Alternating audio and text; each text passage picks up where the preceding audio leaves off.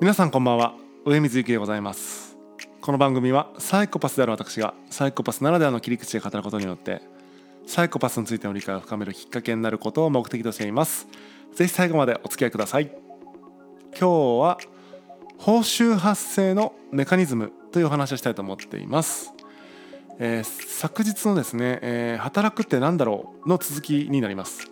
えー、まあなんかね考えましょうで終わっちゃったのでもう少しだけねなんかこうヒントというかなんかこう考える、えー、話題提供としてできればなと思って、えー、こんな話をするんですが、えー、昨日はね、えー、スーパーのレジ打ちとか、えー、領事館前の警備員の話をしたんですがまあそもそもなんで彼らに報酬が発生しているのかみたいなその構造をね、えー、考えていくっていうのが今日の話なんですが、まあ、報酬が発生するにはおおよそですねその大きく3つのパラメータが関係しているなと思ったわけです。一つは作業、まあ、広い意味で作業ですね、まあ、手を動かすということによって、えーまあ、給料が発生しているという報酬が発生しているというパターン。もう一つは2つ目は存在感、えー、その人の影響力によって発生している報酬。そして3つ目、えー、責任ですね。えー、責任を取ることで発生する報酬という、えー、大きくこの3つのパラメーターの合わせ技で、え、基本的には報酬が発生していると。そしてこの3つのパラメーターは基本的に何かに特化に何かに特化しているパターンというのが多いよということです。はい。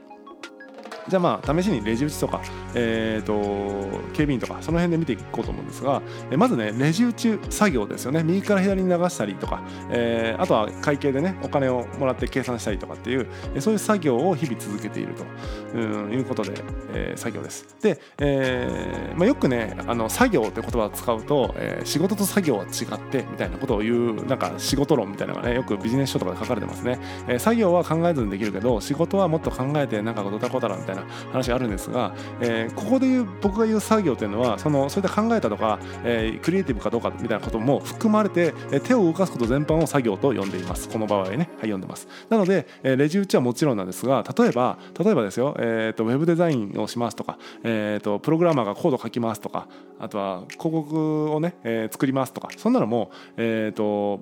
あのここで言うと作業ということになります。いわゆる納品するようなものも、えいわゆる手を動かして結果成果物として収めるもの、えー、これは作業の中に僕は含めています。でここの特徴としてはですね、えーと、具体的に計測が可能ですよね、えー、こういうものを、えー、いついつまでに納品してくださいみたいないくらでみたいな話だし、えー、スーパーのレジ打ちだったらこの時間ここに立って商品を、えー、の計算をして、えー、お会計を係をやってくださいっていうことで、え、かなりやったことと報酬っていうのの結びつけやすいっていうことで、えー、最もなんか仕事らしいというか、えー、分かりやすいですよね。多分本来まあ仕事ってここだったんじゃないかなと思うんですね。作業的なものというか。うん。で、えー、ただね認識しやすい分ですね、えー、競争にもさらされやすいですね。その人と人の競争にもさらされやすい。例えば広告作りますって言っても別に A 社だけではなくて B 社も C 社も作れるしみたいな。なのでなんか頑張って、えーとね、その付加価値をつけて是非うちでっていうことでやっていくんだと思うんですけども基本的にはそのライバルが発生しやすいってことですよね。はい、でしかも特にここはね その AI とかともねその食い合ってしまうところなのでかなりねこの作業的な仕事っていうのはあの生き残りがもうアスリートレベルの話になっちゃうなというふうに思います。で次に、えー、存在感えー、存在感っていうのは、まあ、要はその人がいるということでなんか与える影響で、えー、仕事になるということですね。うん、例えば警備員っていうのは、まあ、いざという時には確かに戦うんで、えーと、その戦うってことも含めるとめっちゃ機能を果たしてるんですけども基本的にはその常に犯罪が起こってるわけではないので、えーと、あの領事館前の警察官みたいに存在してるだけで、えーと、影響を与えてますよね。あの制服着てなんかうわちょっとこの人いるから悪いことできないなみたいな人も中にはいるかもしれないわけじゃないですか、えー、なので存在感で、えー、と価値を提供するっていう、えー、パターンもあると。でまあその警備員とか警察官とかになるとあのユニフォームとかね、えー、国家から与えられたその権力だとかあの権威みたいなものででなんかその影響力を担保してるわけですよねあとはその筋肉ね筋骨隆々なその肉体で担保してたりもするわけですけども他にもね、えーと、芸能人とか、えー、YouTuber とかもこの存在感で、えー、報酬が発生してるタイプあのパターンに入るかなと思います。じゃあその YouTuber 何ができるんですかっていう機能的な話になってくると、まあ、よくわかんないけどもでも影響力がありますみたいな。そういう話じゃないですか、まあ、インフルエンサー的な話ですよね。はい、なので、えっと、なんでしょうね、えっと、まあ今まではテレビ業界の人とかはその視聴率がとかそういう話だったんだと思うんですけども今ってもうデジタルメディアが主流なので本当にその影響力っていうのがフォロワーとか、うんとね、どれぐらい再生回数があるよとかなんかそんな感じで、えっと、計測できるのでそういう存在感でも結構、えー、仕事になる時代になったなっていうのはまさにここなんですよね。計測可能になったことによって、えーまあ、作業はしないんだけども、えー、例えば商品紹介したら例えば100万人フォロワーがいればね100万人に伝わる可能性があるとかっていうその影響力があらかじめ数値化されているので、え、発注する側もあこの人にお願いしたいよねみたいな感じで、えっと、仕事になりやすいということでですねその影響力が、え、報酬につながる時代よりになってきたなと思います。だからぶっちゃけねちょっとこの近未来見ていくと,、えっとこの存在感で飯食うみたいなのは結構ねあのあながちその機能であの作業で飯食うよりも実はあの実はね現実的だったりするんじゃないかなと思ったりもしますね。ただこれはこれでああの何でしょう。あのトップオブトップじゃないですけどもじゃあ YouTuber で食ってきますとかってなった時にすごいこうどうしてもね頂上を見ちゃうんですけど、えー、ポイントとしてはすごいニッチなね、えー、ニッチな業界で、えー、トップを狙うっていうのはトップ1%を狙うっていうのはいいのかなと思います。そうすると、えー、十分1人が食べていくとかはできるような時代かなと思いますんでえー、存在感で飯を食うみたいなのはあながちね、あのー、変な話はないのかなと思っているところでございます。で最後3つ目は責任ですね。これ分かりやすいのはやっぱその経営者とかあとはマネジメントクラスの人たちですよね、うん、報酬が高いのは、えー、やっぱりリスクが高いからなんですよね。例えば1万人社員がいますっていう時に、えー、その1万人のうちの1人が何かやらかしたらその責任を取らないといけないわけじゃないですか。1万人分の責任を負ってますってそれめちゃくちゃハイリスクですよね。1万人がちゃんとねそのいい状態で働けてるかっていうと分かんないわけであってもちろんそれを作っていくのがマネジメントクラスの、えー、とか経営者の仕事の一つではあるんですけども万が一それができてなかった時に何か起こった時に、えー、全責任を負わなきゃいけないっていうハイリスクを負ってるっていう意味で報酬が発生してるっていう意味ですよね。えー、本来なんか経営者は意思決定が仕事だとか言ったりしますけども意思決定はその責任を取るのとセットだからただ意思決定してるだけだとそれは、えー、まああまりねその責任を持ってあの報酬にはつながらないと意思決定しただけだと報酬にはならないっていう、えー、これ面白いところなのでそこはちょっとね、え、実は本質は意思決定ではなくて責任にあるということを、え、ちょっと考えてみると面白いんじゃないかなと思います。はいなのでね、まあ、何かあった時に責任は自分は取りますと。だから何かないように、えー、快適に作業ができて、かつ成果ができるサポートをするみたいなことが本来のね、えー、その責任を取る人の、あのー、あるべき姿であって、なんか、プレイングマネージャーとか今多いですけども、作業しながらこの責任取るっていうのは結構無茶ぶりだと僕は思ってるので、まあ、やっぱり住み分けして、えー、やっていく方が、まあ、あんまあね、リスクを負ってる分ね、えー、なんか何、作業に夢中になって、えっ、ー、と、何、その、みんなのに目が届かないとかっていうのは結構ね、本末転倒だと僕は思いますんで、責任責任を負う人っていうのはあんまり作業とか、えー、いうところに没頭せずにですね、え、責任を取ることにフォーカスするっていうのも全然あの理にかなってるんじゃないかなと思います。でまあその今言ったようにリスクは高いんですけどもやっぱお金にもなりやすいその報酬高い報酬にもなりやすいっていう意味では、まあ、お金持ちになりたいっていうんだったら、まあ、責任をどうしたら取れるポジションにつけるのかとか、まあ、責任が取れそうな、えー、方法を考えていくと、えー、どう儲けるかじゃなくてどうやったら責任が自分を負えるかっていう方向に持っていった方が、えー、お金は儲かるんじゃないかなというふうに思ったりします。はい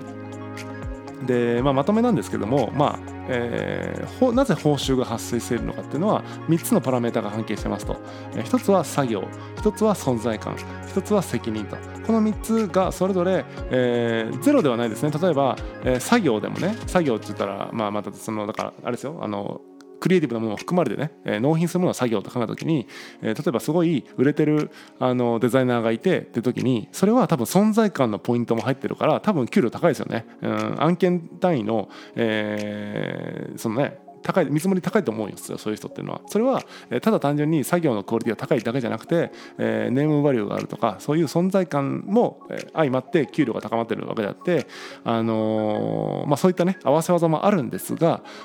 おおむねねその何かに特化してると。今のデザイナーさんも存在感に特化したデザイナーなのかそれとも作業に特化したデザイナーなのかっていうのはちょっとねあるはずなんですよ。イコールというのはあまりありえないかなというふうに思います。はい。大体特化してますという話です。でその特化してるんだけどもさっき言ったみたいに存在感があるとか責任が負えますということで、えー、足し算になったり掛け算になったりするので、えー、報酬を高めていきたい場合は、えー、特化しつつも、えー、まあプラスアルファ他のパラメータを伸ばしていくと単純に報酬が上がるよねってことです。はい。で、えー、ちょっと未来の話をしていくとこれからは作業部分のね報酬というのは下がっていく一方だろうと、えー、思います。なぜならその AI が、えー、いろいろやってくれるからということなんですけども例えば実際僕もですね、あのー、いわゆるイラストレーターというソフトでデザイナーでも何でもないんだけども、まあ、ちょっと作らないといけない時があってそういうのを使ってたんですけどもやっぱり、えー、非デザイナーが使うには機能がちょっと多機能すぎるし全部の機能を使いこなせてないしとかいろいろ考えた時に今は、えー、なんていうなオーストラリアの会社かな、えっと、キャンバっていうデザイン、あのー、アプリというかプラットフォームがあってあのテンプレがね、えー、何万種類とかあるんですよねだから何万種類とかある中からテンプレから選んでいくとなんかそれなりにオリジナルっぽいものになっていくので、えー、そういう簡単にねテンプレ組み合わせながらデザインするみたいなことも、えー、デザイナーじゃない人からするとできるので、えー、なんだろうねそのどんどんその作業みたいなもののあのトップオブトップ以外は全然その平均的なものは機械に置き換えることができるってことなんですよね。はい、なので作業みたいなものの報酬はどんどん下がっていくよということです。で、えー、一方で存在感みたいなものの報酬は上がってくると思っています。なぜならえっ、ー、と何でしょうね。えー、ヒカキンと同じことを僕がやった時にヒカキンと同じようになれるかってやっぱなれないんですよね。それは機能じゃないからですね。はい。機能じゃなくて同じことがもし僕がすごいあの同じことができたとしても同じようなフォロワーがつくとは限らないとかむしろつかないだろうなと思いますのであれはヒカキンだからヒカキンとしてやれてるというなんかよくわからない人間ならではの、えー、そういう認知機能が働いてるんだろうなというふうに僕は思うわけです。でその存在感を使ってかつこのデジタルメディアの時代ですからその存在感が数値化されていると、えー、なので、まあ、お金になりやすいよねっていう話でした。で最後と責任の部分はですね、えー、責任っていうを取るってことは安定して残っていくとは思っているんですが、えー、まあサイズ感が縮小してしまったりとかね、えー、していくだろうと思うのでそのなんだろうアマゾンの社長になりますみたいなレベルのことはまあ夢のまた夢みたいな話だと思いますので、まあ、億万長者みたいなのをね、まあ、目指すよりは、えーまあね、ストレスなくあのちゃんと生きていけるる方がいいんじゃないかなと思ったりするところでございます。はい、ぜひ改めてご自身の仕事を考えてみて、えー、作業に振ってるのか存在感に振ってるのか、えー、責任に振ってるのかみたいなことを考えつつそしてこれからのキャリアを自分はどんなふうにどのパラメータに振って、えー、まあその食いぶちを稼ぐというか生きていくためにあの設計していくのかってことは考えていくことが重要なんじゃないかなと思います。え、働くってことに対する答えとはまた全然違いますが、えー、なぜ報酬が発生しているのかという構造を、えー、今日ご理解いただいたと思いますのでこれをなんか活かしてですね、えー、まあ、これからの仕事みたいな働くとかいう部分と合わせてですねあの考えていくといいんじゃないかなというふうに思います。本日は以上でございます。またお会いしましょう。さようなら。